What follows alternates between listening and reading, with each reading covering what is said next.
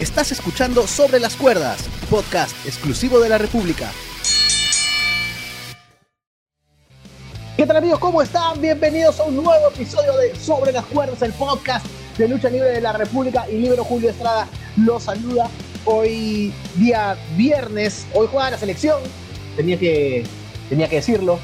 Eh, y ya por esa risa saben quién me está acompañando hoy y el tema que vamos a tratar hoy. Hoy terminamos, Juana. ¡Eh! Juana lo saben.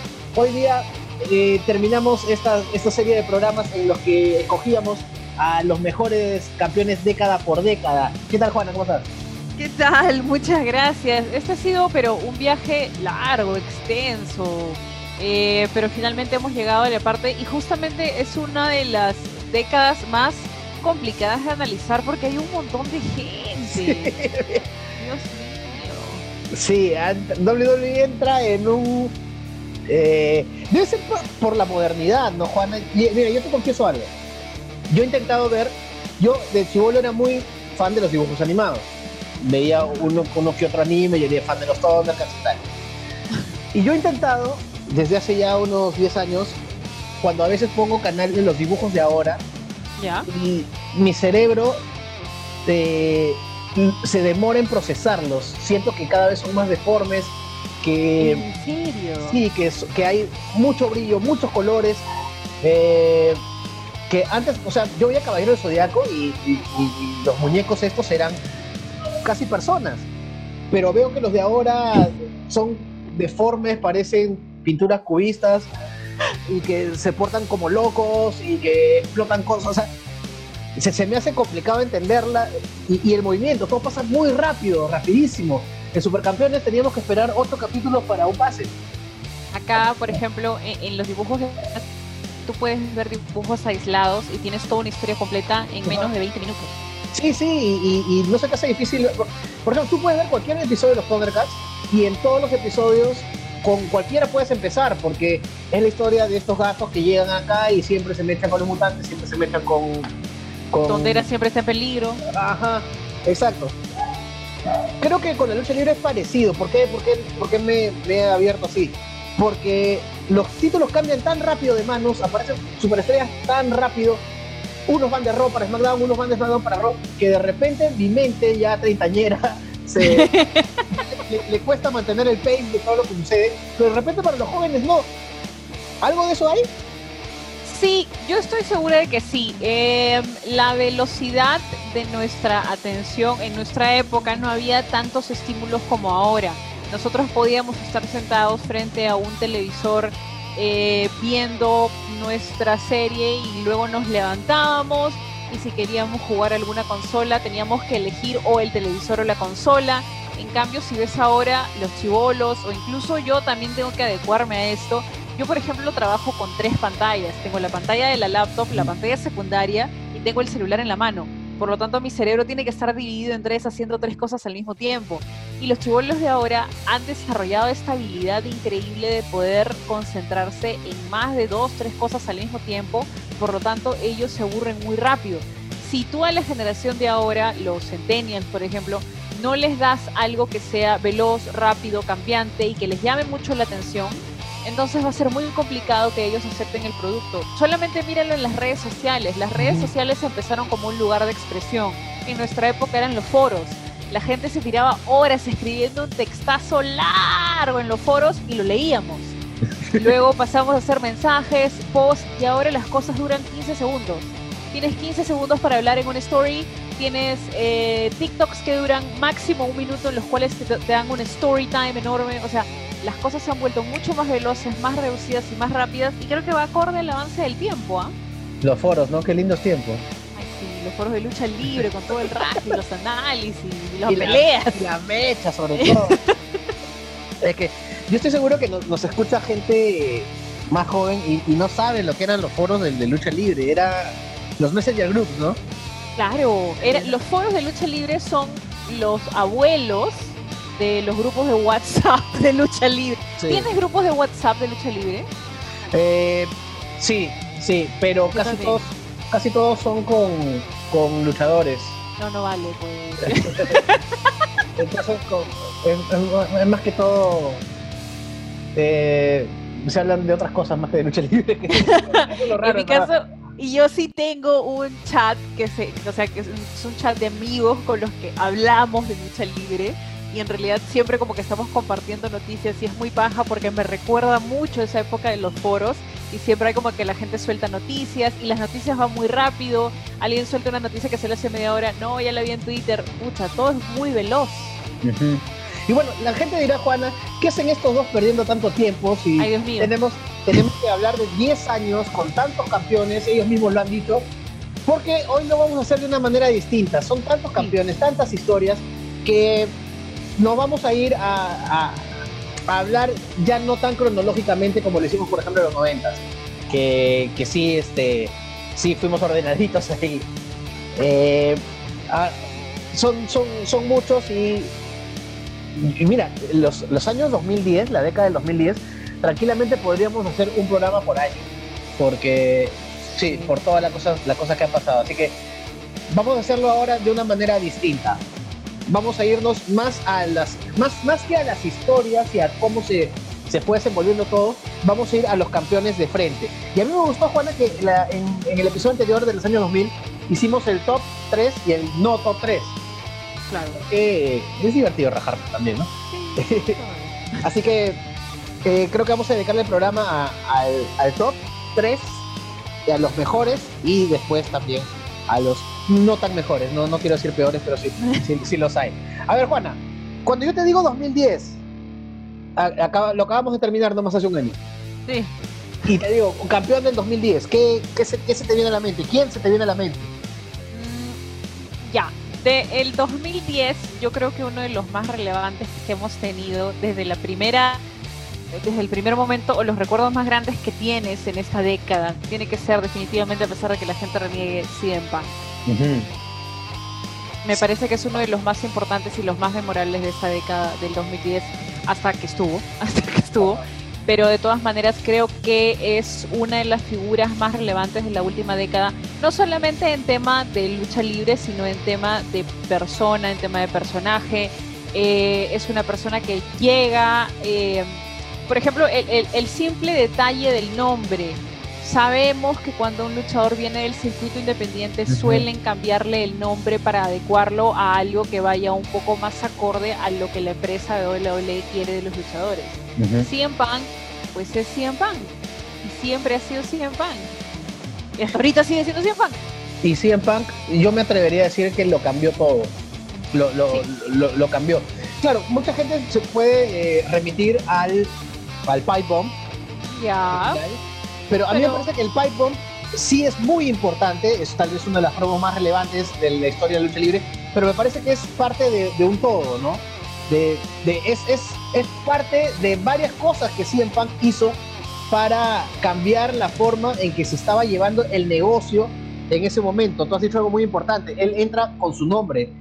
Ni, ni, ni siquiera Brian Danielson lo pudo hacer. No, pues.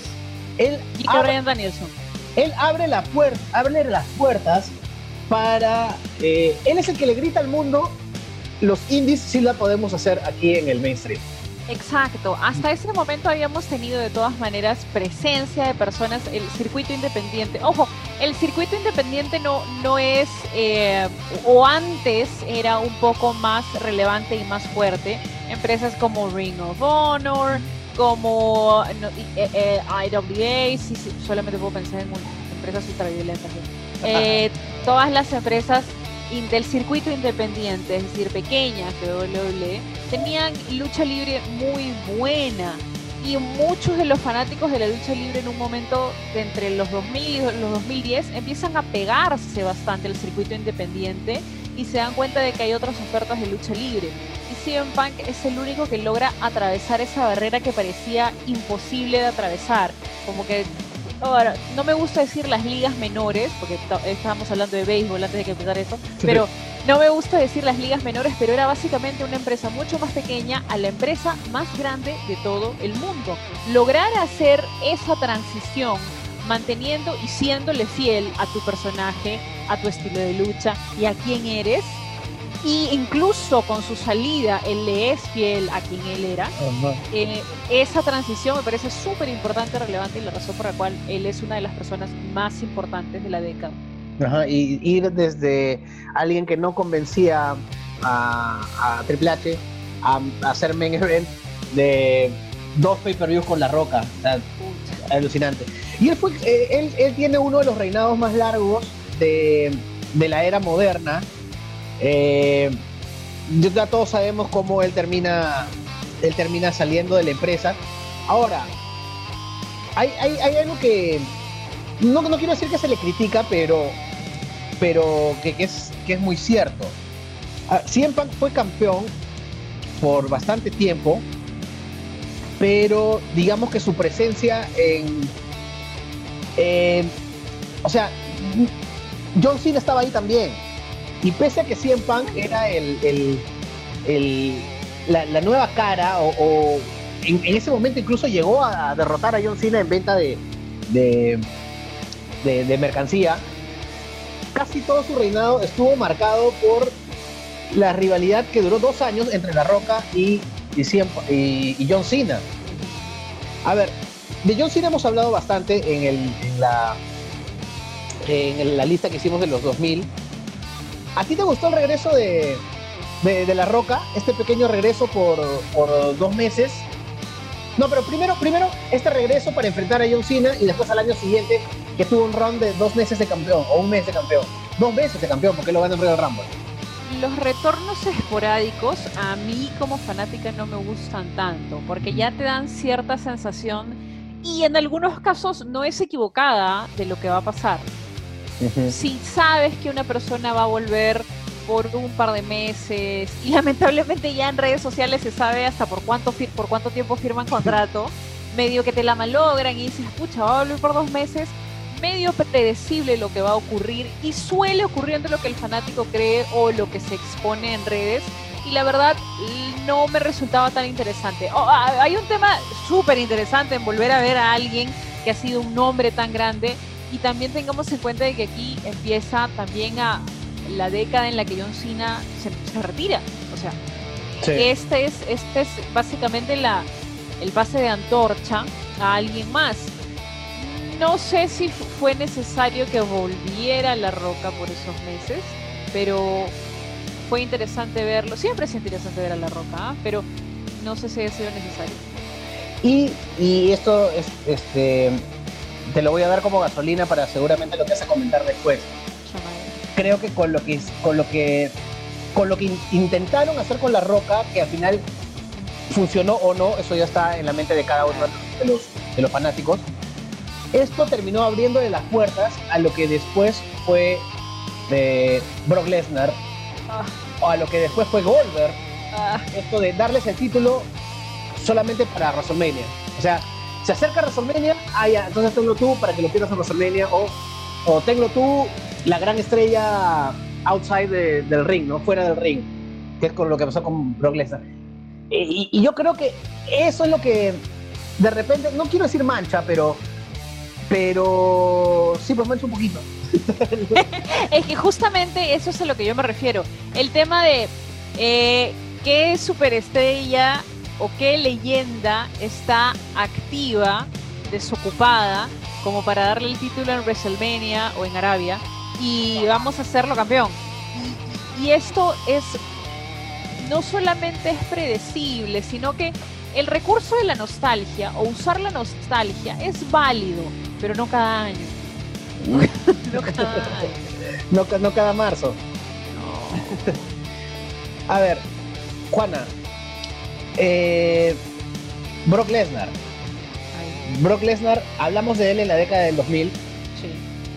Pero eh, aquí en el, en el 2010 él llega ya con otros bríos. Llega de ser campeón, de haber sido campeón del mundo en UFC. Eh, este, esta rivalidad que siempre existe entre los fanáticos de, de, la lucha libre y de las MMA.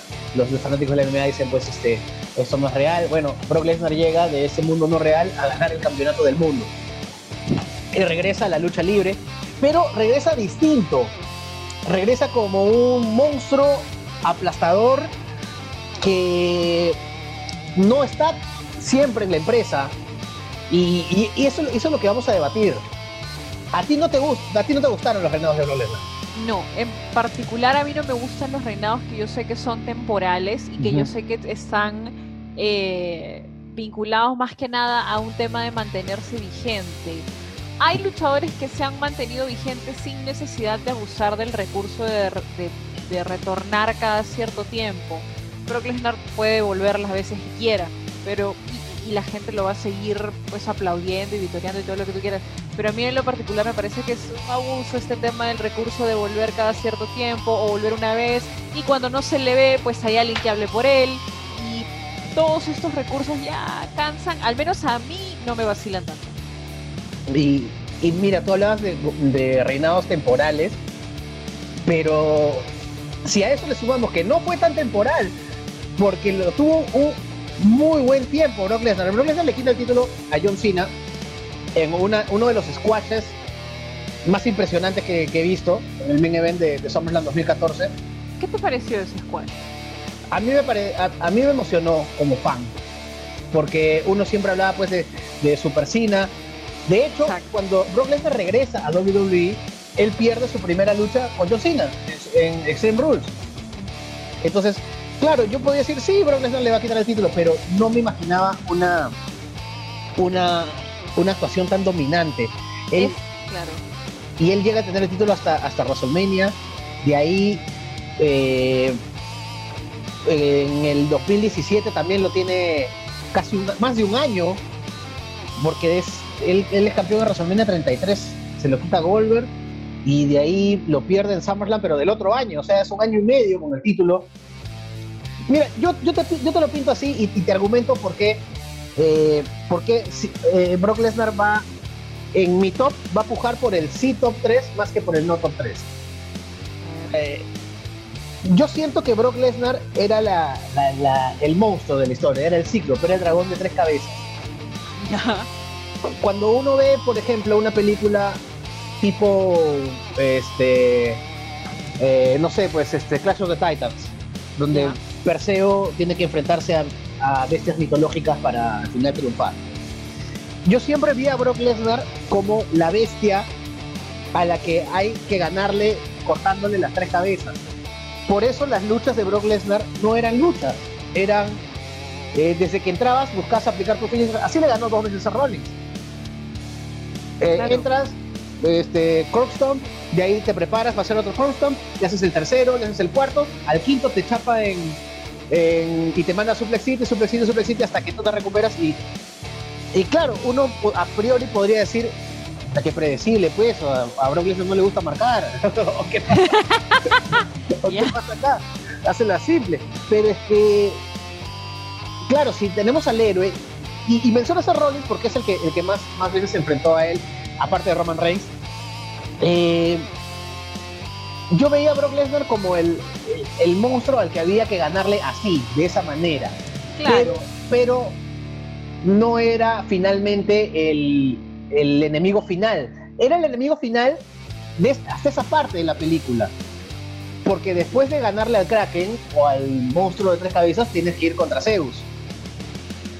Y, y, claro, creo que con Seth Rollins, más o menos eh, bueno, no, no pasó eso porque al final el Renault de Rollins también no fue muy bueno que digamos, él termina perdiendo el título contra David.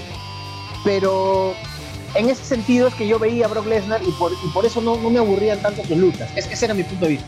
Hay, hay luchadores que tienen papeles fundamentales. Lo hemos visto a lo largo de este conteo.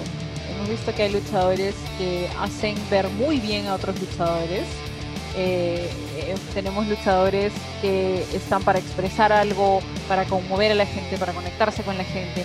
En el caso de Brock Lesnar, si tiene un papel, es este papel de ser massive, de ser enorme, de ser eh, larger than life, el monstruo intocable. Y, creo que las veces en las cuales lo ha tenido que hacer, lo ha hecho bien. E, es el papel que tiene. No, no le veo otro papel, no le veo otro, otro rol pero como lo mencionas, él viene a ser el, el, final boss, él viene a ser el último jefe, pero eso también te crea un problema. Una vez que lo derrotas, que sigue. Claro, eh, a, eso iba. una vez que derrotabas al monstruo tenía que venir un Zeus. ¿Y qué sigue? ¿Qué viene? Y, no había Zeus, pues. más, más allá de lo que pudo tener, por ejemplo, eh, Roman Reigns con Triple H. Triple H sí puede ser un Zeus, porque ahí claro. sí frente a frente, pero eh, claro, yo creo que en eso más bien falló WWE, en, tener Zeus para cuando se bajaban a Kraken. Se, nota que he visto esas películas hace, unos días. O, que está jugando God of War, no sé. Oye, yo terminé todos los God of War de, de Play 3 pero me fregaron cuando sacaron los juegos de Play 4. Ya Play 4 ya no pude. Y Play 5 ya ni hablar.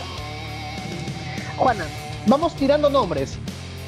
Del. del Escúchame, estos, estos, solamente lo quiero mencionar por, puro fanatismo. Si hay una situación, situación en la cual me gustaría ver regresar a Brock Lesnar, sería cumpliéndole el sueño a Kid Lee. ¿Tú has visto eso o has leído las declaraciones de Kid Lee que le gustaría enfrentarse a Brock Lesnar? Eh, no, no, no. Pero tuvieron, tuvieron un, roce en, Ay, en Rumble. Exacto, un careo y eso como que le dejó la espinita a Kid Lee. Me, gustaría, me, llamaría la atención. Eh, eh, después de las luchas de Kid Lee es muy usual escuchar buenos comentarios acerca de los luchadores con los que ha participado.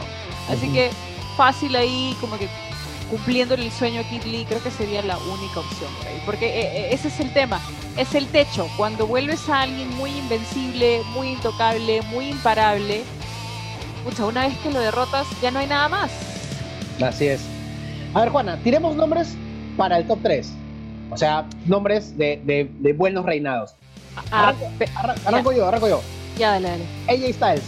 A pesar de que sea terraplanista, a pesar de que sea terraplanista.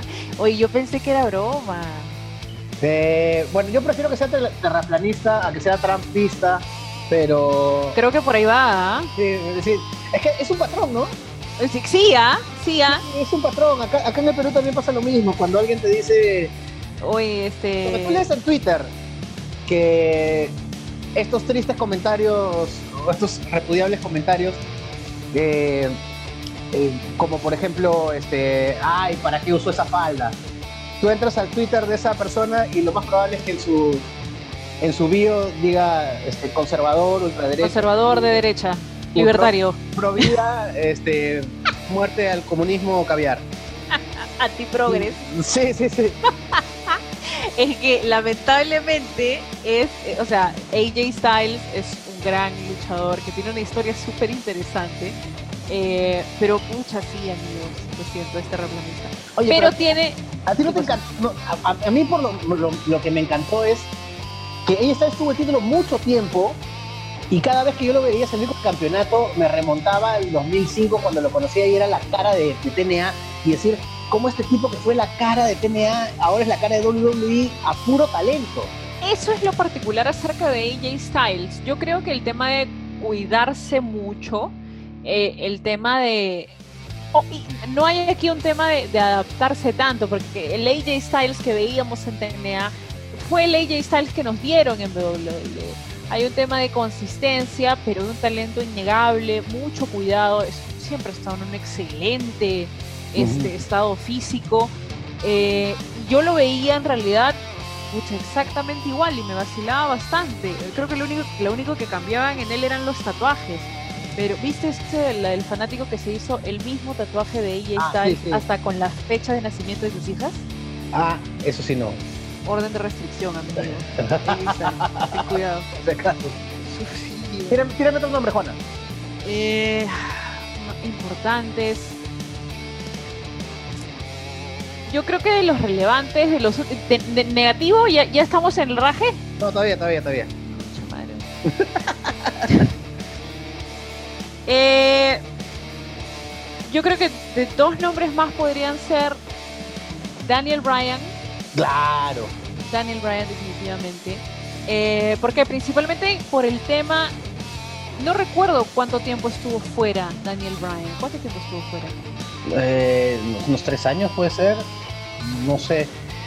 Eh, se sintió bastante su ausencia. se, sintió, bastante y, eso que lo, mantuvieron vivo porque lo hicieron General Manager de SmackDown. Y, a, mí lo que más me gustó del reinado de Daniel Bryan es que su reinado original, o sea, el primero como Hill me gustó, que es donde nace el Yes. Pero todavía era pues, eh, era el reinado de SmackDown, no era pues el, claro, el reinado, él le quita el título a Sheamus y Sheamus tiene un buen run como campeón, ¿ah? ojo, pero aquí sí se notaba bien marcada la diferencia entre Raw y SmackDown. Todo lo importante estaba en Raw en ese momento. Sí. Oh, verdad. Y después eh, empieza el Yes Movement y, y, justo que es en el momento donde Daniel Bryan está más hot que nunca, no llega a concretar un reinado largo. Hacen, hacen este, este juego de ticiar a la gente le quita el título a, John Cena, de ahí lo pierde con Orton, de ahí ponen a toda la maquinaria de la, de la autoridad contra él para que el momento de gloria llegue en WrestleMania 30. Pero esto no se traduce en un buen reinado, precisamente por las lesiones que lo aquejan. Claro. Pero después, y, acá te doy el pase, regresa él y le dan este reinado que a mí me pareció espectacular, este del, del campeón ecológico, que le tengo mucho cariño, porque es, el campeón que vino acá. O sea, claro. En Lima, el campeón ecológico. Así que la historia de Daniel Bryan me parece que es, digna de destacar por ser este, una de redención, ¿no?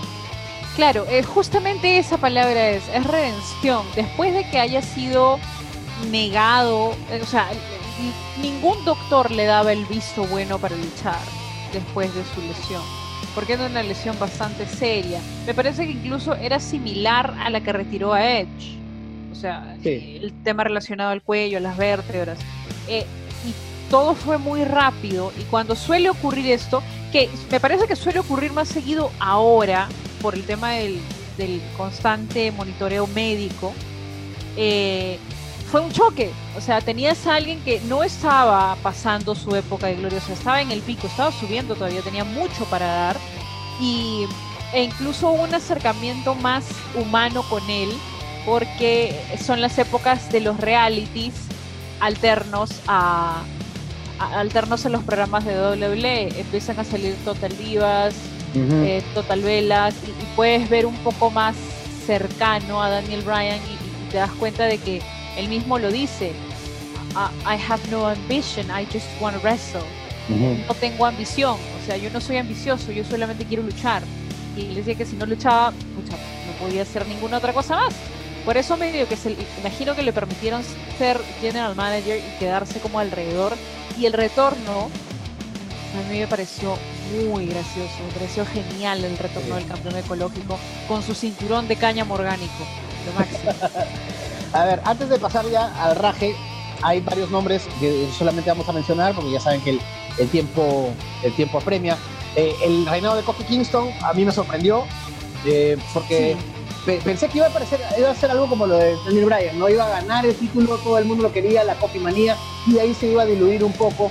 Es cierto, la forma en que lo perdió fue, fue muy triste, mm. eh, pero creo que sí, por lo menos lo tuvo más, que, más de lo que, de lo que se podía esperar. Juana, eh, rapidito, ¿tú cómo calificarías los reinados de Roman Reigns? No sé si, no sé si coincides conmigo en que el reinado actual de Roman Reigns me parece el mejor de todos. Pero en el 2000, en la década del 2010, intentaron varias veces, le dieron el título en Survivor Series, se lo quitaron en el momento, intentaron crear una algo que la gente le, le tenga pena, le tenga lástima y nunca lo consiguieron. Y tuvo unos tres o cuatro reinados incluso.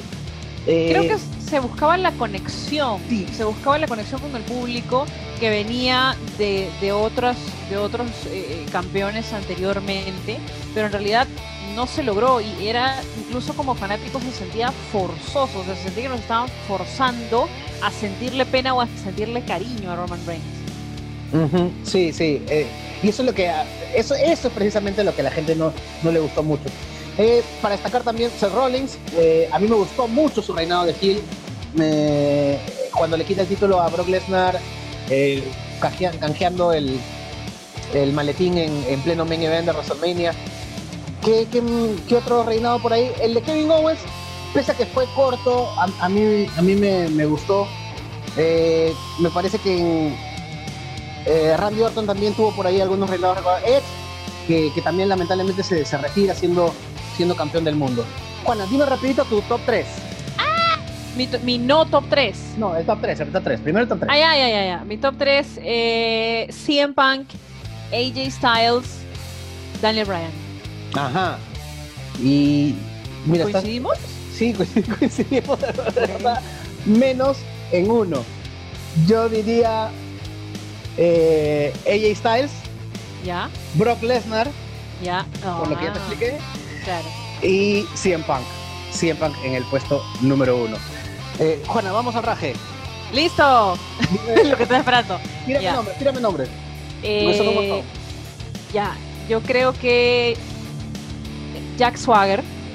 Ya, ya. Jack Swagger de todas maneras. Jinder Mahal. Sí, y, Pucha. Pero mira, yo creo que acá hay algo. Creo que con Jack Swagger lo intentaron. Porque es in the Bank, dijeron, eh, con este chico sí, lo, sí la podemos hacer, vamos a ver qué pasa. Creo que lo de Jinder Mahal respondió simplemente a intereses pues este mercantilistas y ellos mismos sabían pues, que no, no, no iba a durar mucho, no ni iba a aguantar mucho. Ajá. No, incluso Eh. es triste cómo pierde el título Mahal, porque es llegando a Survivor Series, eh, iban a hacer un choque entre el, el campeón de Raw y el campeón de SmackDown, y ahí es donde se dan cuenta, oye, muchachos, el campeón de Raw es Brock Lesnar. No vamos a mandar a Mahal, pues. No, pues, Y en SmackDown le quita el título a AJ Styles. claro. o sea, Ujú, Entonces, sí, pues, ¿no? el- el- el- el- cuando algo se fuerza, cuando algo se fuerza de esa manera como se forzó el tema con Jinder Mahal, fue bastante incómodo, pero duró bastante. ¿Cuánto tiempo estuvo el campeón? Eh, ahorita te digo, pero sí, sí fue, sí fue bastante. Retuvo el título, me acuerdo, contra. Contra. Jin- No, ¿cómo se llama? Tuvo un ángulo bien feo con, con Nakamura. Sí, que hasta tintes racistas tuvo innecesarios, ¿no? sí, sí, sí lo recuerdo. Pero por eso te digo, ha sido largo, porque tengo varios recuerdos de ese, de, eh, de ese reinado. Otro reinado que también, eh, que a mí me gustó cuando llegó porque me pareció que era un reconocimiento a la carrera, pero obviamente no iba a durar mucho, era el, fue el de Mark Henry en el 2011. Ya. Eh, sí, pues que sabíamos que no, no iba a durar mucho. Eh, de ahí, Alberto del Río tuvo Albert- varios reinados que tampoco se llegaron a cuajar, ¿no? No, ¿qué fue lo que pasó con Alberto del Río? Ahora, hay un tema de, de, de Alberto que, que según él mismo era un tema de que no lo querían o había un tema de racismo, pero creo que simplemente no terminó de pegar, no terminó de cuajar con la gente.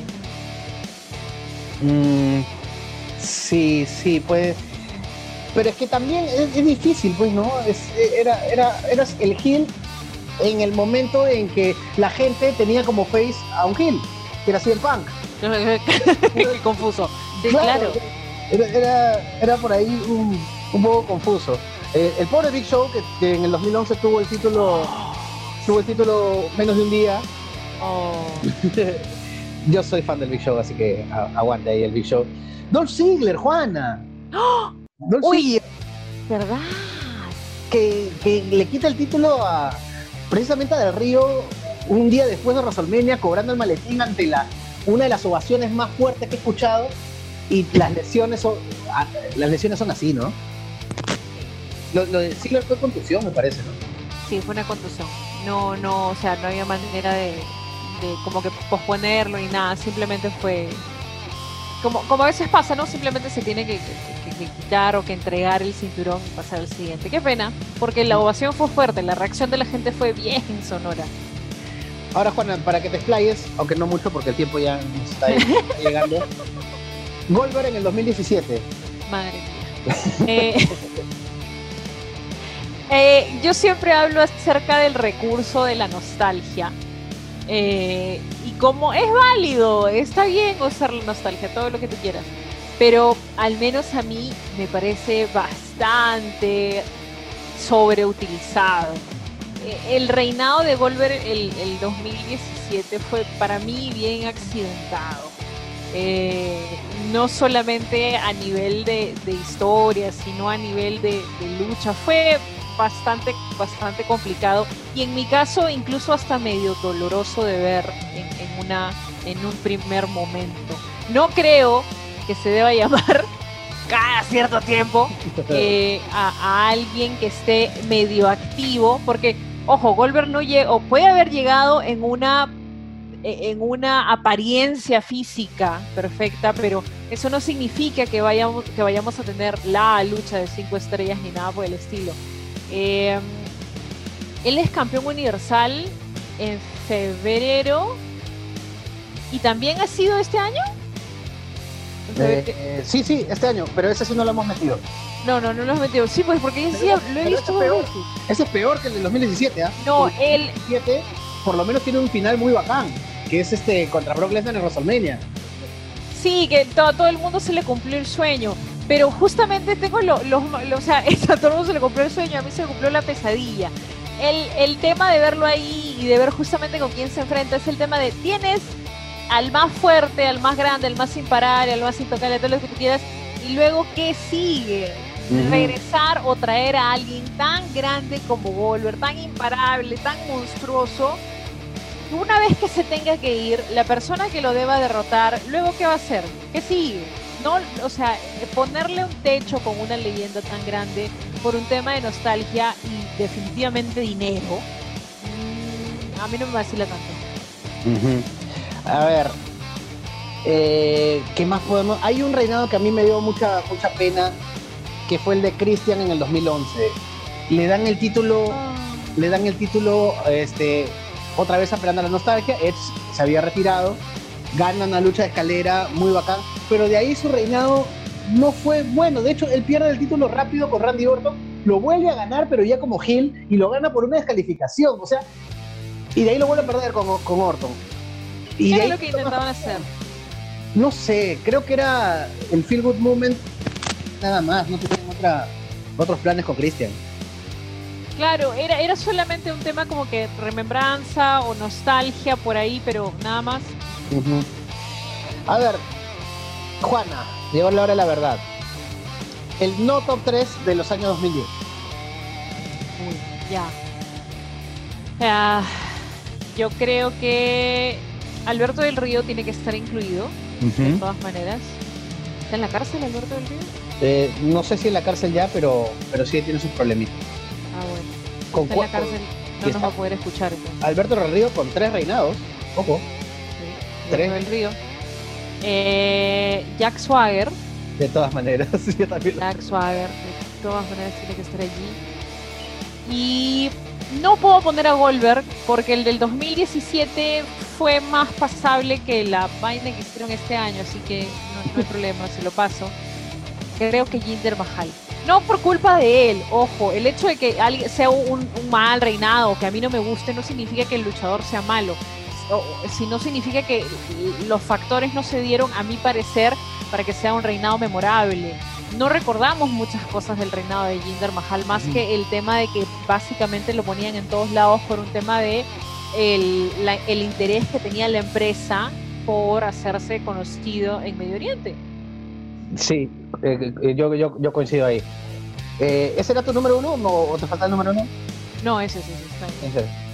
Ya, a ver, para mi no top 3, primero voy a excluir a los que duraron un poco de, menos de un día porque por algunas circunstancias, ¿no? Como el de Roman Reigns o el de Finn Balor, que, se lesiona la misma noche que gana el título universal. a Rey Misterio se lo dan y se lo quitan el mismo día y lo mismo pasa con también. No. no los voy a meter porque, porque en fin, pues un día yo en el puesto 3 voy a poner a, a, Jack Swagger. En el puesto 2 eh, voy a poner a Mark Henry y, con pena porque le tengo... No, no, no, no. Verdad. No. Saco a Mark Henry ahí y voy a poner a The Film en el 2019. Oh, ok. Buena, buena elección. En el The Film con el 2019.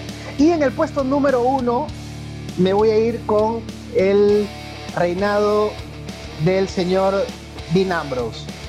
Dean Ambrose en el 2016. Creo que no estuvo a, la altura, se, separó el título en ese momento en Royal SmackDown y la, verdad no, no, no, recuerdo nada de ese reinado. no, no, creo que no llegó a convencer como top guy de la empresa. Cosa que ahora sí está haciendo en AEW. Juana, antes de irnos, ah. nos, olvidamos de un campeón que, que, levantó mucha controversia precisamente en el, en el 2010. ¿Tú dónde colocas? ¿En el top o en el no top a The Miz? Ah. En ninguno. Yo no lo pondría en el top, pero tampoco me pareció suficiente o, que haya tanta controversia o que haya tanta negatividad como para ponerlo en el no top. ¿ah? Sí, yo, eh, ahí. Me parece que le hizo daño eh, la época en la que fue campeón. No claro. para, para Meneventía WrestleMania. Claro.